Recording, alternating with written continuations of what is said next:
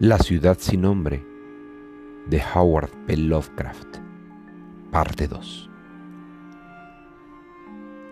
De repente, llegué a un lugar donde la roca del subsuelo emergía de la arena, formando un bajo acantilado, y vi con alegría lo que parecía prometer nuevos vestigios del pueblo antidiluviano. Toscamente talladas en la cara del acantilado, aparecían las inequívocas fachadas de varios edificios pequeños o templos achaparrados, cuyos interiores conservaban quizá numerosos secretos de edades incalculablemente remotas, aunque las tormentas de arena habían borrado hacía tiempo los relieves que sin duda exhibieron en su exterior.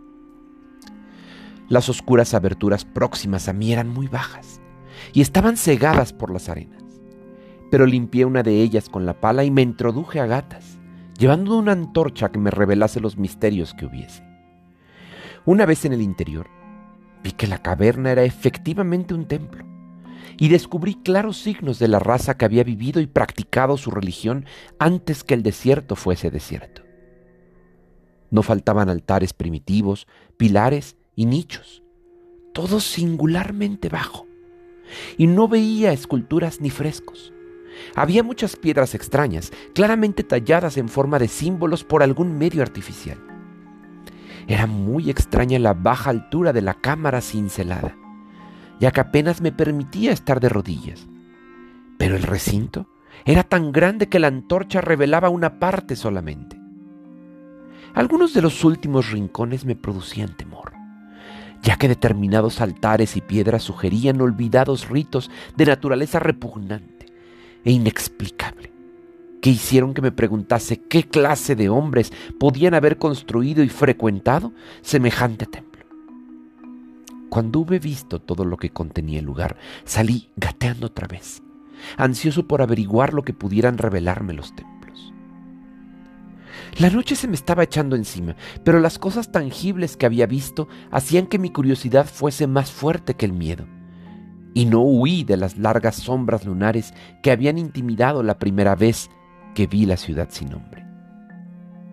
En el crepúsculo limpié otra abertura y encendiendo una nueva antorcha me introduje a rastras por ella y descubrí más piedras y símbolos enigmáticos.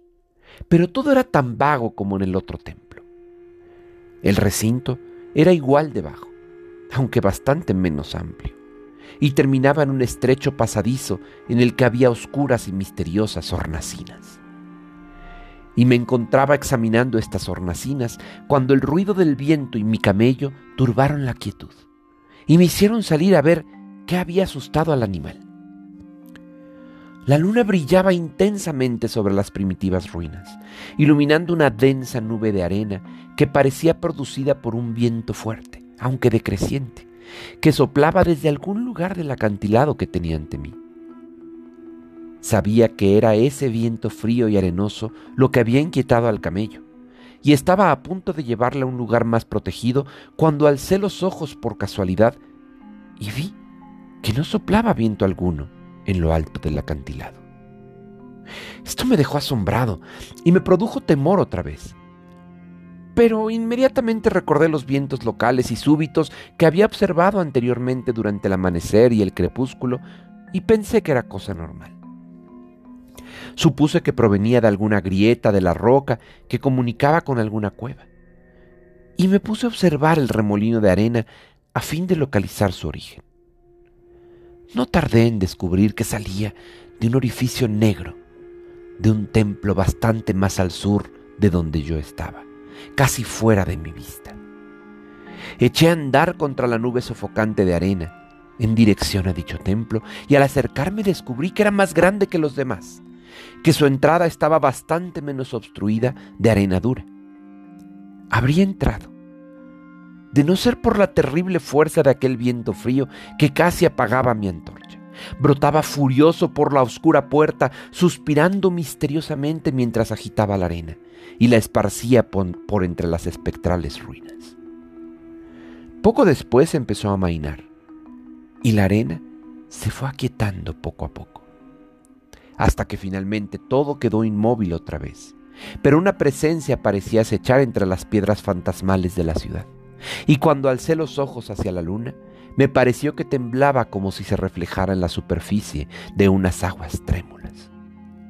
Me sentía más asustado de lo que podía explicarme, aunque no lo bastante como para reprimir mi sed de prodigios, así que tan pronto como el viento se calmó, crucé el umbral y me introduje en el oscuro recinto de donde había brotado el viento. Este templo, como lo había imaginado desde el exterior, era el más grande de cuantos había visitado hasta el momento.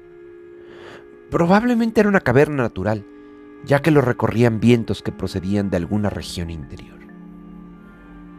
Aquí podía estar completamente de pie, pero vi que las piedras y los altares eran tan bajos como lo de los otros templos. En los muros y en el techo observé por primera vez vestigios del arte pictórico de la antigua raza.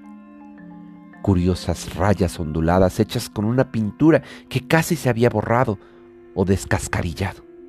Y en dos de los altares vi, con creciente excitación, un laberinto de relieves curvilíneos bastante bien trazados. Al, al alzar en alto la antorcha, me pareció que la forma del techo era demasiado regular para que fuese natural. Y me pregunté qué prehistóricos escultores habían trabajado en este lugar. Su habilidad técnica debió de ser inmensa. Luego, una súbita llamarada de la caprichosa antorcha me reveló lo que había estado buscando. El acceso a aquellos abismos más remotos de los que había brotado el inesperado viento.